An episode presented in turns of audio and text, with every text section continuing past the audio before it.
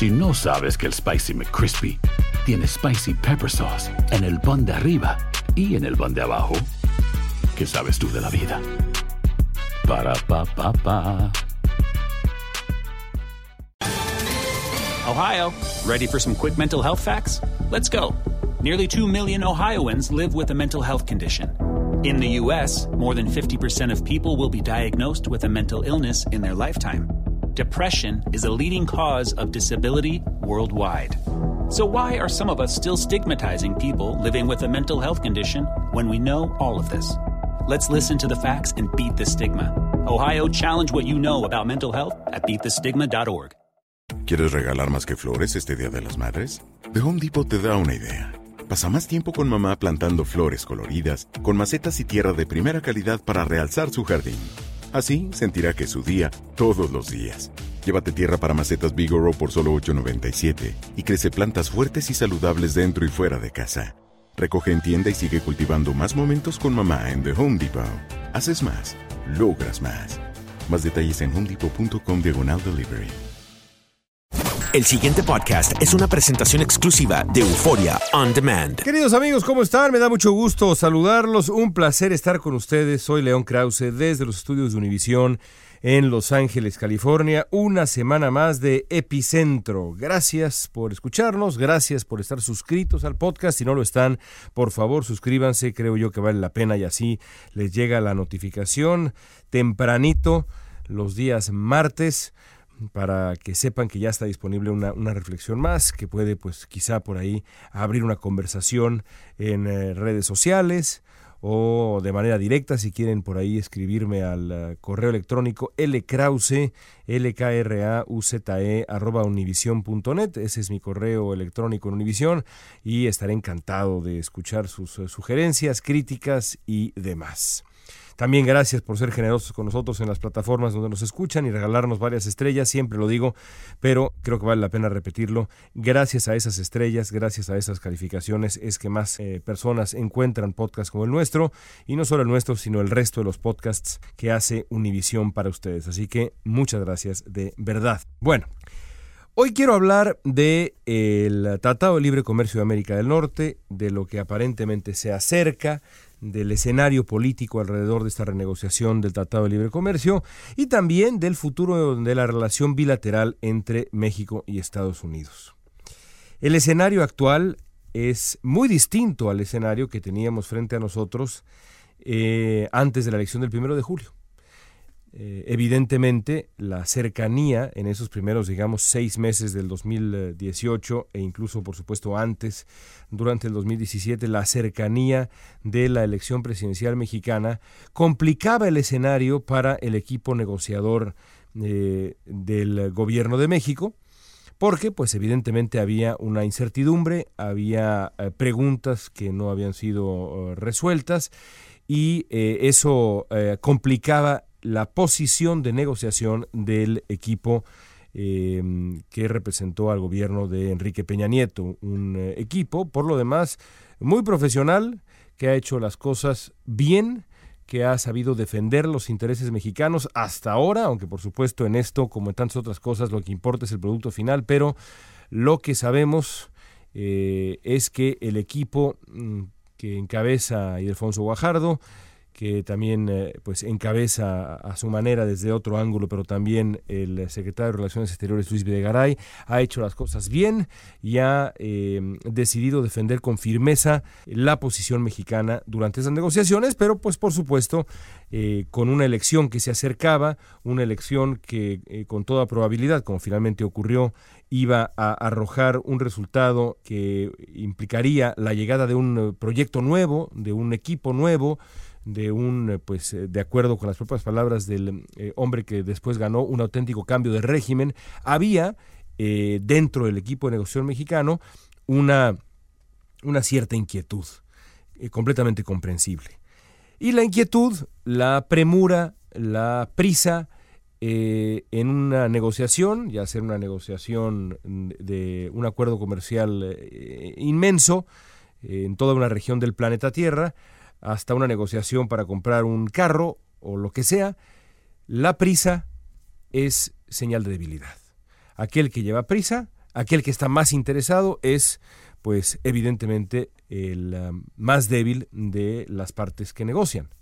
Bueno, las cosas han cambiado, porque así como eh, el escenario se veía complicado eh, para el equipo de negociación mexicano, antes del primero de julio. Ahora, ya que hay la certeza de que el presidente de, México a partir del primero de diciembre se llamará Andrés Manuel López Obrador y que de manera por demás, creo yo, admirable, el ah, eh, equipo de negociación mexicano ha recibido con los brazos abiertos la presencia de los representantes del futuro gobierno de México, dando de esta manera un, eh, eh, un, poniendo un frente unido, digamos, frente al, eh, a la negociación con Canadá, pero sobre todo con Estados Unidos, ofreciendo un frente unido. Eh, la, la, negociación ha cambiado. la dinámica de la negociación ha cambiado con otro elemento que también hay que tomar en consideración. Ahora los que tienen prisa son los estadounidenses. Ahora los que quieren resolver esto lo antes posible son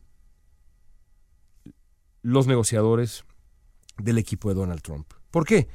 Porque Donald Trump necesita urgentemente, junto con los republicanos, algo que presumir frente a su electorado rumbo a la elección de noviembre, la elección legislativa de noviembre, eh, que llevan hoy por hoy las de perder, en la que llevan hoy por hoy las de perder los republicanos. Yo creo que si la elección fuera el día de hoy, muy probablemente perderían la Cámara de Representantes. Creo que el Senado es otro boleto, pero Mientras más pase el tiempo y mientras menos logros que presumir tengan, evidentemente el asunto se vuelve cada vez más complejo para eh, Donald Trump y los republicanos rumbo a la elección del 2018. De ahí, digamos, esta nueva urgencia, eh, este entusiasmo, eh, este curioso tono entusiasta y apurado, no solo de Trump, sino de otras voces en su equipo que antes se dedicaban ahí a acosar a México eh, ahora más bien están muy, muy interesados en que esto termine lo más rápido posible. De ahí también los tweets em, de Donald Trump con cierto tono de generosidad, aunque el presidente de Estados Unidos nunca puede serlo del todo. Y eh, como hemos visto en los últimos días, también tiene que sumar por ahí algún tallón em, en el sentido de que, bueno, si, si el tratado em, no, no arroja eh, resultados que vayan acorde con los intereses específicos de Estados Unidos, entonces pues seguramente no habrá tratado y demás, las clásicas amenazas trompistas. Pero, pero si uno da un paso atrás, uno se da cuenta con toda claridad que este cambio de tono es muy evidente y que este cambio de tono evidente eh, le da una ventaja al equipo de negociación mexicano y pienso yo también al canadiense. Por eso creo que eh, tarde o temprano, más temprano que tarde, veremos un tratado de libre comercio renegociado. Creo yo que habrá un tratado de libre comercio renegociado eh, antes de que eh, Andrés Manuel López Obrador asuma la presidencia de México el primero de diciembre. Perfectamente eh, es posible también que eso no ocurra, que no haya ningún tratado de libre comercio renegociado y que en una de esas no haya tratado de libre comercio. Esa es la realidad con Donald Trump y su diplomacia de patio escolar. Es absolutamente posible que no haya ningún tipo de tratado pero creo que en este momento lo más probable es que sí haya tratado, que haya un tratado renegociado y que ese tratado renegociado ocurra antes de diciembre y probablemente antes de noviembre por las razones que ya expliqué. Yo espero dos cosas. Primero que nada, espero que el, equipo de negociación mexicano entienda esta dinámica. Sobra decir con toda franqueza que estoy convencido de que la entiende, eh, a qué grado eh, es, una ventaja este apremio que ahora eh, acosa al eh, equipo de negociación estadounidense. Eh, pero no solo eso, que también al leer bien la, la, realidad, al leer bien lo que, está, lo que está pasando, la dinámica, el equipo de negociación mexicano haga lo posible por A, defender los intereses de México, cosa que están haciendo, o uno esperaría, pero B, y esto me parece muy importante, evitar concederle a Donald Trump un triunfo político, porque es ah, eh, muy posible que Donald Trump, una vez que se renegocie el Tratado de Libre Comercio de manera exitosa y todas las partes estén de acuerdo, llegue con su base electoral y diga, ahí está, yo les prometí que iba a conseguir un Tratado de Libre Comercio que favoreciera a los eh, trabajadores estadounidenses, que favoreciera nada más los intereses de este país. Es más, les prometí que México iba a pagar de una u otra manera el muro y ahí está, lo están pagando en un Tratado de Libre Comercio renegociado en donde tuvieron que hacer muchas concesiones. Eso sería un... Eh, logro clarísimo para Donald Trump, una victoria política que el hombre no merece. Y evitarla debería ser, desde mi punto de vista, una de las metas del equipo de negociación mexicano, como yo supongo también los debería ser del canadiense. Supongamos entonces que el equipo mexicano de negociación logra eh, alcanzar un nuevo Tratado de Libre Comercio de América del Norte que favorece eh, en la mayoría de los casos a los intereses mexicanos, no en todos, porque eso es imposible, y le niega una victoria política a Donald Trump. Es decir, logra la renegociación y al mismo tiempo le niega a Trump una victoria política, a este hombre que a todas luces es enemigo de México. Ese es un desenlace ideal y un desenlace que me parece en este momento, digamos, ligeramente probable en su conjunto. Me parece muy probable que tengamos, como ya dije, un tratado de libre comercio renegociado antes de diciembre, y eso nos lleva entonces a la siguiente coyuntura. La siguiente coyuntura, el siguiente paso en, esta relación entre México y Estados Unidos, una vez concluida la renegociación del Tratado de Libre Comercio, que uno calcula ocurrirá antes de que siquiera comience el gobierno de Andrés Manuel López Obrador, la siguiente coyuntura es el resto de la agenda. Suena como una obviedad, pero no lo es tanto, porque a veces siento que se olvida que una vez que concluya la larga batalla por rescatar el Tratado de Libre Comercio de América del Norte, el gobierno mexicano, y muy probablemente sea el siguiente gobierno mexicano, va a tener que hacerse cargo de una agenda que de una u otra manera el gobierno actual, el gobierno de Enrique Peña Nieto, ha estado rehuyendo desde hace ya pues un par de años, desde que Donald Trump subió a la, a la presidencia, ganó la presidencia. Eh, ¿Por qué lo hizo el gobierno de Enrique Peña Nieto? Bueno, porque es muy claro para mí que se concentraron por completo en resolver la amenaza que representaba Trump para la agenda bilateral en lo comercial. Es decir, querían rescatar el Tratado de Libre Comercio y esa era su meta central. Por ejemplo, creo yo que es eh, evidente que cuando uno eh, recuerda, por ejemplo, el segundo debate presidencial, en aquel momento en donde le pregunté al candidato José Antonio Mid si había sido una buena idea o no llevar a eh, Donald Trump candidato a visitar Los Pinos, Mid dijo que sí había sido una buena visita y la razón era porque Donald Trump no se había salido del Tratado de Libre Comercio como sí se había salido de otros compromisos como el TPP. Es decir, de esa manera, eh, José Antonio Mid, que estuvo metido en distintas áreas del gobierno peñanetista, como bien lo sabemos, hasta culminar con el haber asumido la candidatura del PRI, eh, eh, puso en evidencia lo que creo yo era muy claro desde antes al gobierno de Enrique Peña Nieto le importaba en el trato con Donald Trump salvar el Tratado de Libre Comercio, punto y se acabó. Y el resto de los temas de la agenda había que dejarlos de lado, no había que antagonizar eh, con Trump en eh, asuntos migratorios, eh, no había que hacer demasiado ruido porque la prioridad era defender el Tratado de Libre Comercio de América del Norte. El problema es que, muerto el perro o renegociado el Tratado de Libre Comercio de América del Norte, no se acaba la rabia. Después de que se termine esta, esta negociación, la, otra, la larga lista de temas en la agenda eh, entre México y Estados Unidos seguirá ahí, estará todavía presente. Y por eso precisamente es que el siguiente gobierno de México tiene que tener una idea muy clara de qué va a hacer con Donald Trump. No se trata de querer pleito, con Trump, como sugirió Andrés Manuel López Obrador hace unos días después de que seguramente como ustedes vieron un coro de reporteros ahí en la escalinata de su casa de transición donde sale López Obrador a eh, informar eh, los avances en la transición y, y, a compartir algunas reflexiones y demás. Este coro de reporteros le preguntó por las últimas declaraciones de, Trump, que habían sido, pues sí, como nos tiene acostumbrados, agresivas, y, y decía López Obrador, ustedes quieren pleito, amor y paz. Muy bien. No se trata de querer pleito. Se trata, eso sí, de exigir ese respeto que el presidente electo, cuando era candidato, prometió en campaña. Respeto en la práctica, no en abstracto, porque por más, y hay todo un debate sobre este asunto, ¿no? Por más que uno diga, es que nos van a respetar. Eso suena muy bonito en abstracto, pero entre los países el respeto no se mide en halagos entre personas, entre los líderes de los países, ni tampoco se mide en abstracto, porque así como el respeto de medirse en abstracto, yo les aseguro que la falta de respeto, que la agresión se puede medir. ¿eh? La manera como la policía migratoria de Estados Unidos maltrata a los migrantes mexicanos, el perfil de esos migrantes mexicanos, eh, el hecho de que estamos hablando de gente que lleva décadas en este país y que son arrancados de sus trabajos, de sus casas, de sus propiedades, eh, de manera perfectamente medible.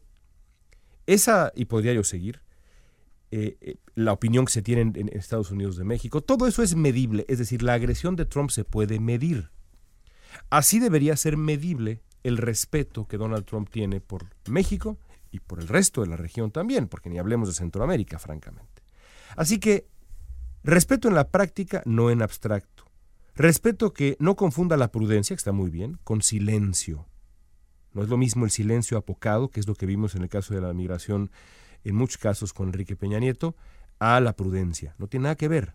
Se puede ser prudente y firme, tan claro como eso. Respeto que no siempre va a pasar por el halago mutuo, como ya decíamos. Es decir, como buen megalómano, a Donald Trump le gusta la aquiescencia. Es amigo de quien le da la razón. Cuando alguien no le da la razón, al Señor se le agota la buena fe. Y hay muchos ejemplos. De pronto en redes sociales me dicen, pues es que es muy bonito como le dijo a, López Obrador que ha sido un, un absoluto caballero, un caballero. De nuevo, la relación bilateral y la relación de respeto entre dos países no se mide por los halagos entre los líderes de esos países. Y mucho menos cuando se trata de Donald Trump. De Peña Nieto también ha dicho cosas muy agradables. Es mi amigo y quién sabe cuánta cosa ha dicho y ya vimos cómo le fue a México con Trump, con Peña Nieto. También ha dicho cosas muy eh, positivas de Manuel Macron y de Teresa May en su momento, y de la señora Merkel, menos, pero también. Y a todos les ha ido como en feria con Trump. Irnos nada más de boca por los halagos, a mí me suena medio chamberlainiano, digamos. Eso de andar presumiendo papelitos eh, para, para explicar que eso garantiza la paz, la concordia y el respeto con un hombre como Donald Trump me suena ingenuo, por decirlo menos. Ni modo, cuando se trata de migración y seguridad, cuando se trate sobre todo de migración y seguridad en el futuro, habrá que confrontar a Donald Trump, dialogando sin miedo y con firmeza, porque en el fondo es un asunto de dignidad, que es una palabra que le es muy familiar y le gusta mucho al futuro presidente de México, Andrés Manuel López Obrador, y es una muy buena palabra. Pero la dignidad debe poder medirse. Por eso creo yo que no habrá manera de rehuir la confrontación diplomática en ninguno de estos asuntos. Una vez que el Tratado de Libre Comercio ya no esté en la mesa, aparecerán temas muy dolorosos, muy difíciles e impostergables. No hay de otra. Habrá que buscarle solución con dignidad. Amigos, gracias. Nos escuchamos la próxima semana. Los invito de nuevo a seguirnos en Facebook, Twitter y si quieren por ahí mandar algún correo, insisto, lkrause.univision.net. Como siempre, un placer estar con ustedes en Epicentro. El pasado podcast fue una presentación exclusiva de Euphoria On Demand. Para escuchar otros episodios de este y otros podcasts, visítanos en euphoriaondemand.com. Si no sabes que el Spicy McCrispy tiene Spicy Pepper Sauce en el pan de arriba y en el pan de abajo, ¿qué sabes tú de la vida? Para, pa, pa, pa. Sick of being upsold at gyms? My guy, you're currently a base member. For $90 more, I can upgrade you to our Shred membership. For 130 more, you'll be a Swole member. And for just $300 more, you'll reach Sweat Platinum. At Planet Fitness, you'll get energy without the upsell. Never pushy, always free fitness training and equipment for every workout. It's fitness that fits your budget. Join Planet Fitness for just $1 down and $10 a month. Cancel anytime. Deal ends Friday, May 10th. See Home Club for details. ¿Quieres regalar más que flores este Día de las Madres? The Home Depot te da una idea. Pasa más tiempo con mamá plantando flores coloridas, con macetas y tierra de primera calidad para realzar su jardín. Así sentirá que es su día todos los días. Llévate tierra para macetas Bigoro por solo $8.97 y crece plantas fuertes y saludables dentro y fuera de casa. Recoge en tienda y sigue cultivando más momentos con mamá en The Home Depot. Haces más, logras más. Más detalles en homedepot.com diagonal delivery.